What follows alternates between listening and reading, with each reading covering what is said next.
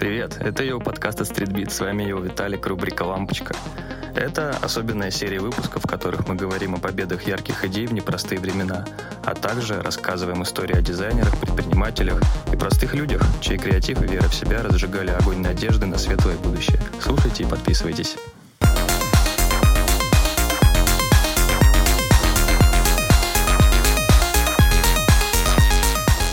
Всем привет! Это его подкаст от StreetBeat. С вами Виталик, и сегодня мы презентуем вам нашу новую рубрику под названием «Лампочка».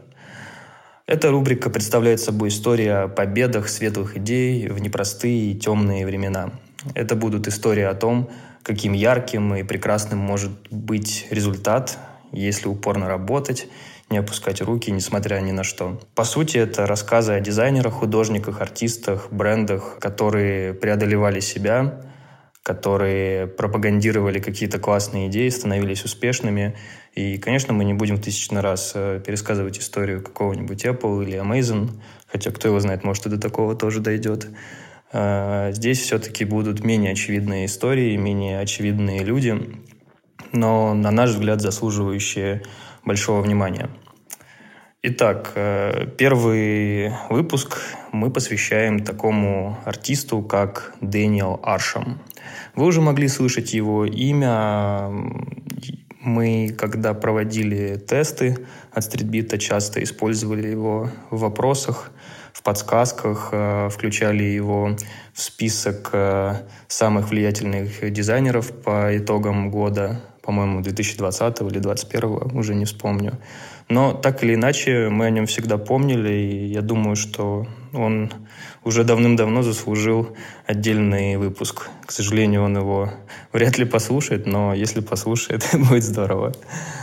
А, я про Дэниела Аршема услышал а, впервые в 2012 году, а, когда прочитал одну из первых книг, посвященных э, искусству и кроссовкам. Она так и называлась «Art and Soul». Ее, кстати, до сих пор можно купить на том же Amazon. Я думаю, можно ее заказать за достаточно небольшие деньги. Там рассказывалось о различных проектах кроссовочных брендов, художников, артистов. То есть там все. И художники, архитекторы, и фотографы, различные проекты, которые были до 2012 года, как раз в самый расцвет сникергейма, и там была небольшая статья про Дэниела Аршема. В общем, кому интересно, почитайте. Я думаю, что как сегодняшний подкаст пройдет, мы поговорим про биографию Дэниела, поговорим про коллаборации, про выставки, про его влияние и почему он такой крутой мужик – Аршем родился в Кливленде в 80-м году. Позже его семья переехала во Флориду, где в 92-м году Аршем чуть не погиб, когда э, до его дома в Майами добрался ураган Эндрю. Это событие на самом деле очень сильно повлияло на увлечение Дэниела архитектурой, искусством, и внутри него что-то пробудилось после этой катастрофы. Вот, к слову, о непростых временах. То есть человек потерял свой дом, едва не погиб, но воспринял это как э, вдохновение, как начало чего-то нового внутри себя. То есть, э, когда он увидел э, разрушенный дом, увидел то, что находится внутри разрушенных, разрушенных стен, внутри разрушенного дома его, как силы природы это все изменили до неузнаваемости, он сразу, у него вот что-то щелкнуло внутри. Особенно, когда через некоторое время этот дом был заново отстроен, он просто практически вот в секунду решил, что я буду заниматься искусством. А, одна очень важная особенность, которая есть у Дэниела, он, а, он дальтоник и видит приблизительно 20% всех цветов, доступных человеческому глазу. Поэтому, а, если перейдете в его Инстаграм, мы, кстати, ссылку обязательно оставим, увидите, что он а, практически всегда носит различные очки со специальным преломлением света, чтобы он мог видеть больше.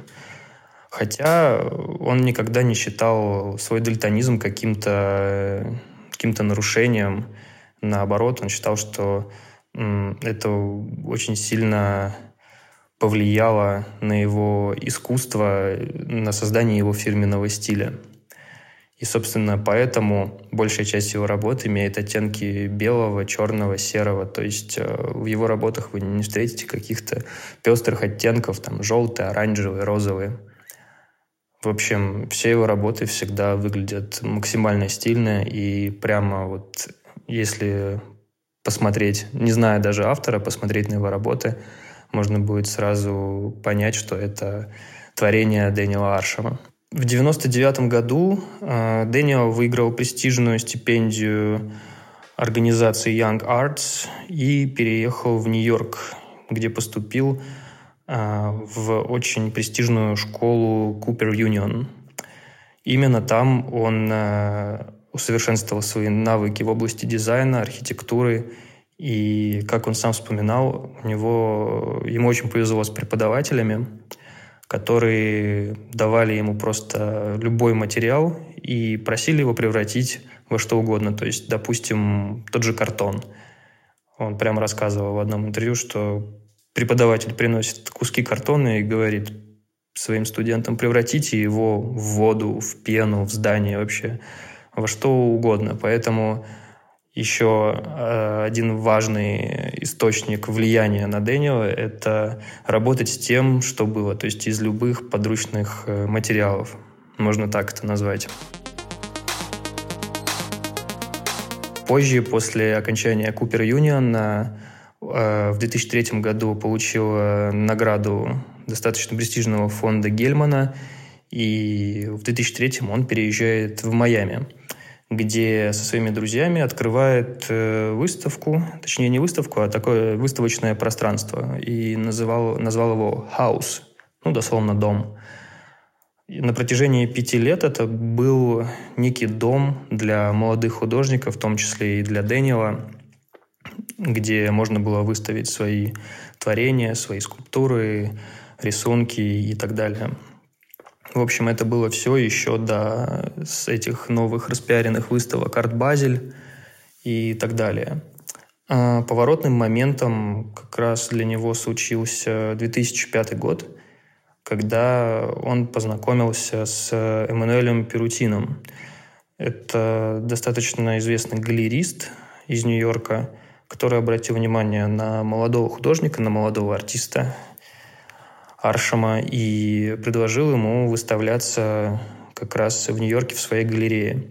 По сей день э, Дэниел и Эммануэль работают вместе в этой галерее. Часто происходят автограф-сессии, э, частные выставки Аршема. И э, вообще это очень крутое место, Опять же, я думаю, что обязательно оставим ссылку на инстаграм этого заведения, потому что там действительно все очень-очень-очень красиво. А... Что касается проектов Дэниела, то тут можно еще один выпуск сразу смело записывать, потому что количество его проектов, количество его коллабораций э, это просто огромный-огромный океан. Наверное, я начну с 2004 э, года, с его постановки декораций для очень известного хореографа Мерса Каннингема из, э, из Нью-Йорка. Дэниел, чем он мне всегда нравился, он никогда вообще не боялся браться за что-то новое. И за это ему дичайший респект. То есть э, Ему на тот момент было 24 года, и он никогда, никогда не оформлял декорации. Тем более для таких э, важных э, и крутых ребят. Но отсутствие вот формального обучения в области построения, дизайна сцены никак вообще его не напугало. И спектакли, которые ставила труппа Каннингема, они смотрелись э, очень феерично, очень красиво. Э, пьеса называлась, если мне память не изменяет, «I Space». Она... Были постановки в Нью-Йорке, в Майами. Это было действительно очень красиво. И сотрудничал Аршем с Каннингемом прямо вот до его смерти в 2009 -м. крутой коллаб был, э, не совсем, не самый явный, скажем так, но очень эффектный. А, я считаю, что очень э, важным было сотрудничество Дэниела и Фаррелла Уильямса. А, они поработали в 2013 году над воссозданием первого синтезатора Casio MT500. А, первый синтезатор, на котором э, Фаррелл начал работать. Это были еще 90-е годы, даже конец 80-х, когда Фаррелл и его школьный товарищ Чет Хьюга, они э, придумали продюсерское бюро под названием Neptunes и начали как раз создавать музыку, продюсировать артистов.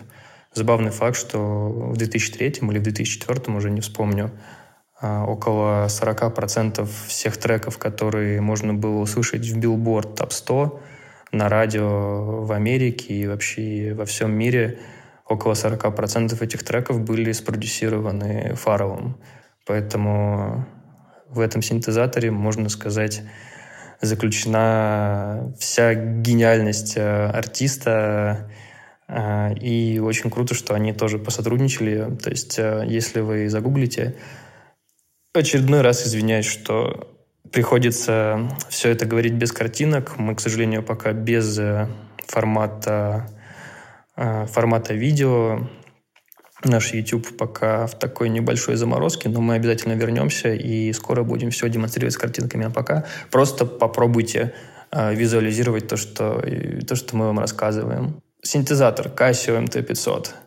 Он получился, значит, Аршем создавал его из гипса, и получилась такая, как бы так правильно сказать, если вы уже посмотрели вообще, в принципе, стиль Аршема, то он постоянно экспериментирует э, с гипсом и через него показывает, как э, может разлагаться материал сквозь время. Дэниел всегда говорит, что мое творчество не из этого века, мое творчество из 31 века, а не 21. А И, собственно, многие его вещи, которые он создает, какие-то скульптуры, какие-то арт-объекты, они всегда сделаны с такими элементами разлагания. И э, этот синтезатор Casio MT500 не стал исключением. То есть э, часть клавиш как будто разъела от кислоты,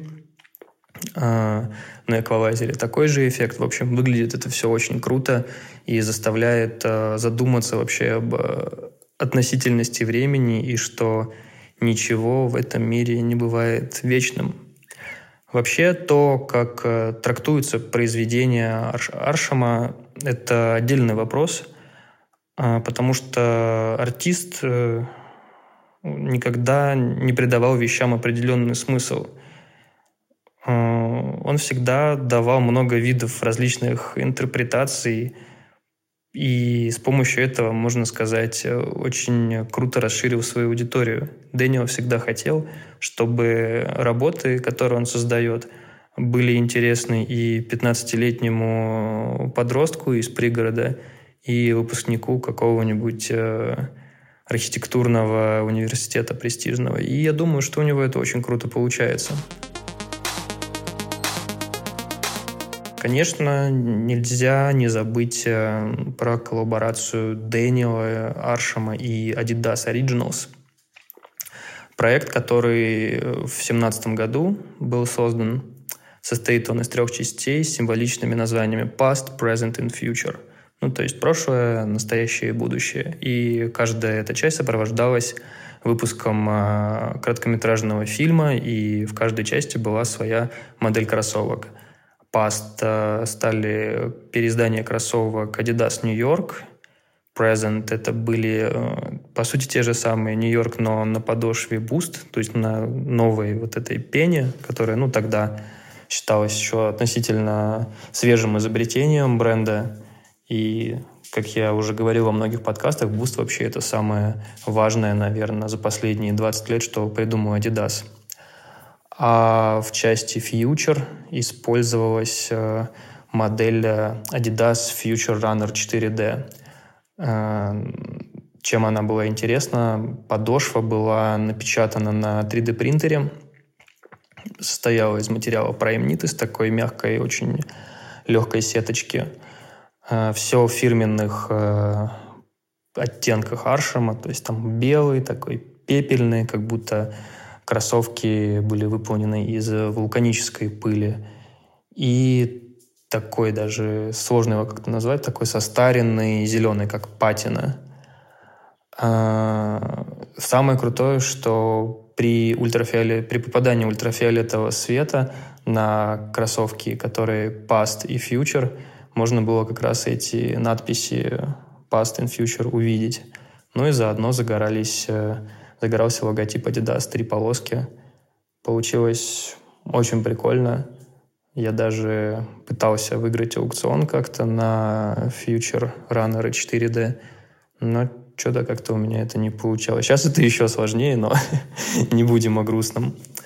А в девятнадцатом году художественный руководитель Dior э, Ким Джонс пригласил Дэниела разработать декорации для весеннего показа Диора, и Аршем э, привнес в коллекцию 2020 года, это, по-моему, весна-лето было, если не ошибаюсь, э, эстетику вот этой своей будущей реликвии, как он любит э, называть многие свои произведения, то есть реликвия будущего.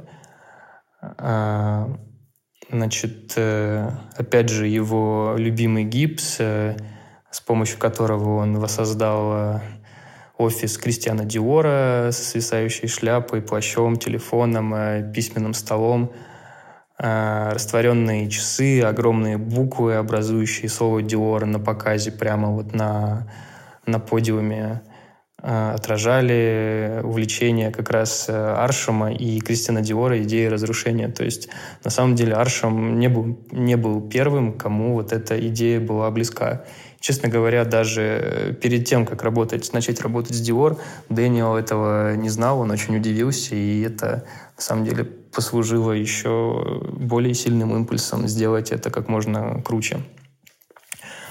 А, в семнадцатом, я, кстати, да, пропустил совсем, в семнадцатом году Дэниел даже приезжал в Москву и на ВДНХ в как же комплекс назывался? Карелия, по-моему, да, Карелия. А, там тоже прошла выставка художника, и если вы на ней были, вам очень повезло, потому что она была блестящей, очень красивой. Там Дэниел даже бюст э, Ленина сделал в своем э, э, стиле. Было много очень классных экспонатов. И сам факт, что Дэниел провел в Москве выставку, это тоже очень-очень здорово. Она называлась «Архитектура в движении» и очень ярко демонстрирует подход художника в архитектуре.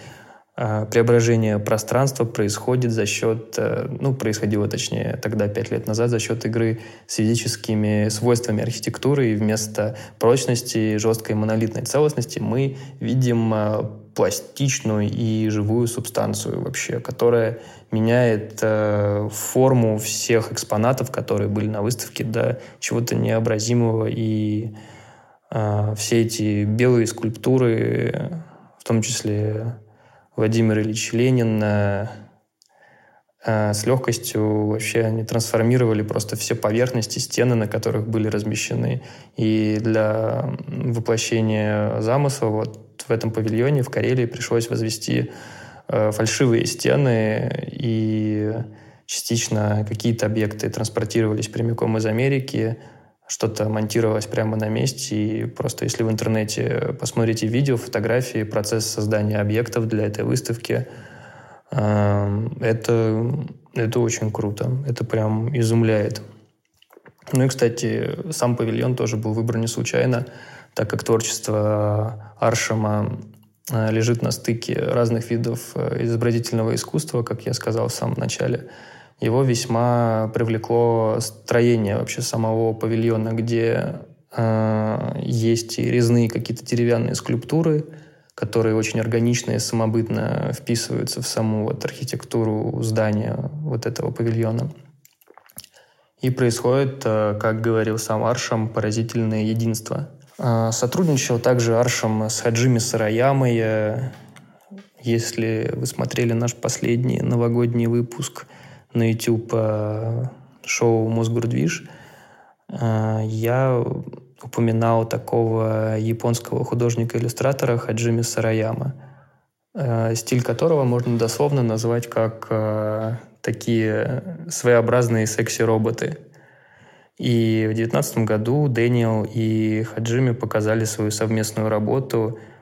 Э, по сути, это была разрушенная хрустальная рука, которая переплетается пальцами с поврежденной рукой робота. То есть, можно сказать, соединяются два, два гения. И ну, получилось действительно очень, очень здорово. Прямо сейчас э, у Дэниела огромный послужной список, то есть это и проекты с магазинами Кит, его друга Ронни Файга. Тоже они очень, очень много вместе работали над созданием про интерьеров магазинов Ронни. А, про Диор я уже сказал. А, Покемон — это тоже вообще отдельная вселенная. А, компания, которая выпускает мультик, даже выпускала специальные эпизоды с Дэниелом. У него регулярно выходят скульптуры там, с Пикачу, с э, самым сильным покемоном, с Мьюту, тоже такие как будто бы разлагающиеся. Э, очень круто это все выглядит. Повторюсь, э, материалы, которые использует Дэниел, это чаще всего гипс, э, кварцевое стекло, какие-нибудь полудрагоценные материалы. Иногда присутствуют еще эффекты патины – то есть можно видеть такое некое, некую ржавчину, даже эффект ржавчины в его работах.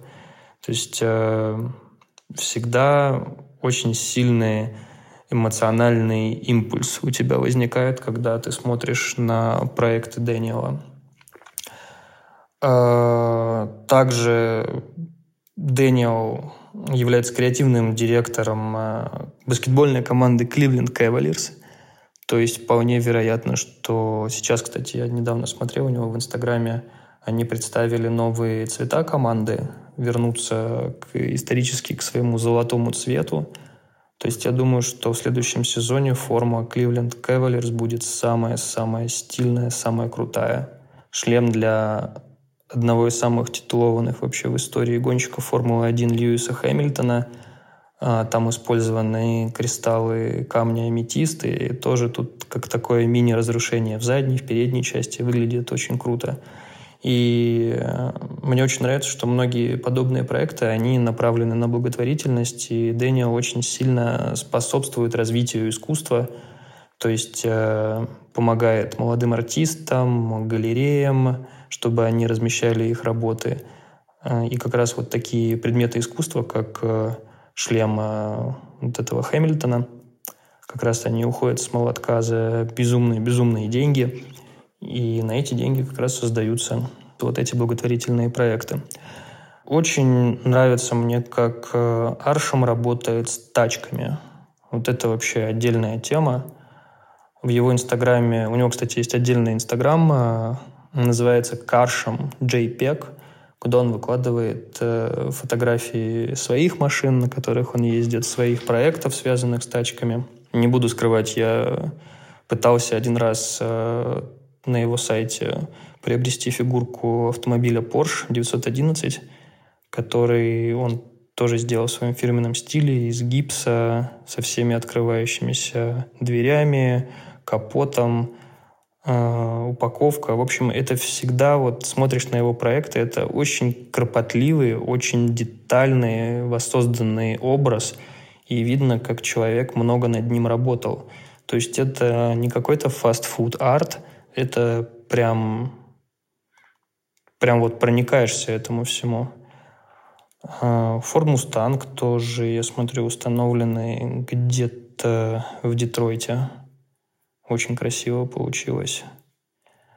А с Porsche вообще у него регулярные коллаборации, то есть выходят иногда небольшие лимитированные коллекции одежды, видеоролики, есть даже э, NFT-видосики небольшие э, с 356-м Porsche, я помню, с 911-м. В общем, выглядит все очень, очень здорово. Я, конечно, пока еще не углублялся в NFT-тему, хотя вроде как мы с Даниилом Турбуном эту тему достаточно прикольно обсудили. Слушайте в одном из наших старых подкастов. Тема важная. Вот, когда-нибудь, я думаю, сам лично к ней приду. А, вот, NFT-ролики с э, различными моделями Porsche. Тоже получилось достаточно стильно, классно. И вообще, в принципе, наблюдать за тем, как э, Дэниел Аршем э, развивается, какие проекты он создает, на каких машинах ездит, какие выставки у него проходят. Это всегда безумно, безумно интересно. Напоследок еще скажу про проект с Тифани. Там была целая большая коллаборация. Сделали совместно с как раз Кливленд Кавали, с Тифани и с производителями мечей Wilson а, специальные такие бирюзовые мячики, сделали площадку. В общем, получилось э, круто, и, наверное, это мой грааль в виде баскетбольных мячей. Мне, в принципе, ну, я сам играю просто в баскетбол. Глобально мне всегда было без разницы, каким мячом играть. Но вот этот вот мяч, это прям такая вещь, которую я бы поставил на полочку и очень долго ей любовался. А, я совсем забыл, кстати, упомянуть про, про бюро, которое, архитектурное бюро, которое основал Дэниел еще более 10 лет назад. Называется оно Snarkitecture по аналогии с э, рассказом э, Льюиса Кэрролла, с книгой Льюиса Кэрролла, называется «Охота на снарка». Снарк — это такое вымышленное существо. Оно образовано склейкой слов «snake» — змея и «shark» — акула. Никто так и не понял, как оно выглядит, но у этого слова было много разных интерпретаций. Например, кто помнит э, серию игр Half-Life, э, Снарк это был такой маленький инопланетный жук, который являлся и оружием, и противником. В общем, такая непонятная немного штука. И в игре Сталкер тоже был какой-то монстр, по-моему, тоже мутант, которого назвали Снарк или Снорк. Что-то в этом духе. Но на самом деле сам автор Льюис Кэрролл, который больше, э, более 130 лет назад э, написал эту книгу, он э, имел в виду только то, что снарк — это аллегория погони за счастьем. И снаркитектур — это как раз погоня за идеальными, идеальными произведениями искусства, которые полюбят все, в которых каждый увидит что-то свое. И не это ли смысл искусства? Я думаю, после того, как вы дослушаете этот подкаст, вам будет интересно взглянуть на творение Аршама. Ну, в интернете очень много информации про это все. Обязательно посмотрите московскую выставку в павильоне Карелия. А, есть даже пара документальных фильмов э, про Дэниела на Ютубе. В общем, личность очень крутая, классный дизайнер, архитектор, творец. И, наверное, сейчас это, не побоюсь этого слова, самый важный человек в современном искусстве. Поэтому я думаю, что за этим человеком можно и нужно обязательно следить. Возможно, с точки зрения фэшена он ну, не так распространен, как э, другие ребята вроде того же там Кима Джонса или покойного Вирджила Абло. Но, тем не менее, как раз благодаря таким ребятам, как Дэниел Аршем, начинаешь любить современное, современное искусство. Ну что, всем спасибо большое за внимание. Надеюсь, вам было интересно. Еще раз э, извиняюсь за отсутствие визуальной части. Мы обязательно в будущем исправимся. А пока обязательно оставьте отзыв, напишите нам комментарии. Это безумно, особенно сейчас нам важно. И до новых выпусков. Лампочка будет, я думаю, у нас регулярной, поэтому поставьте уведомления о новых выпусках и до новых встреч. Все, всем пока.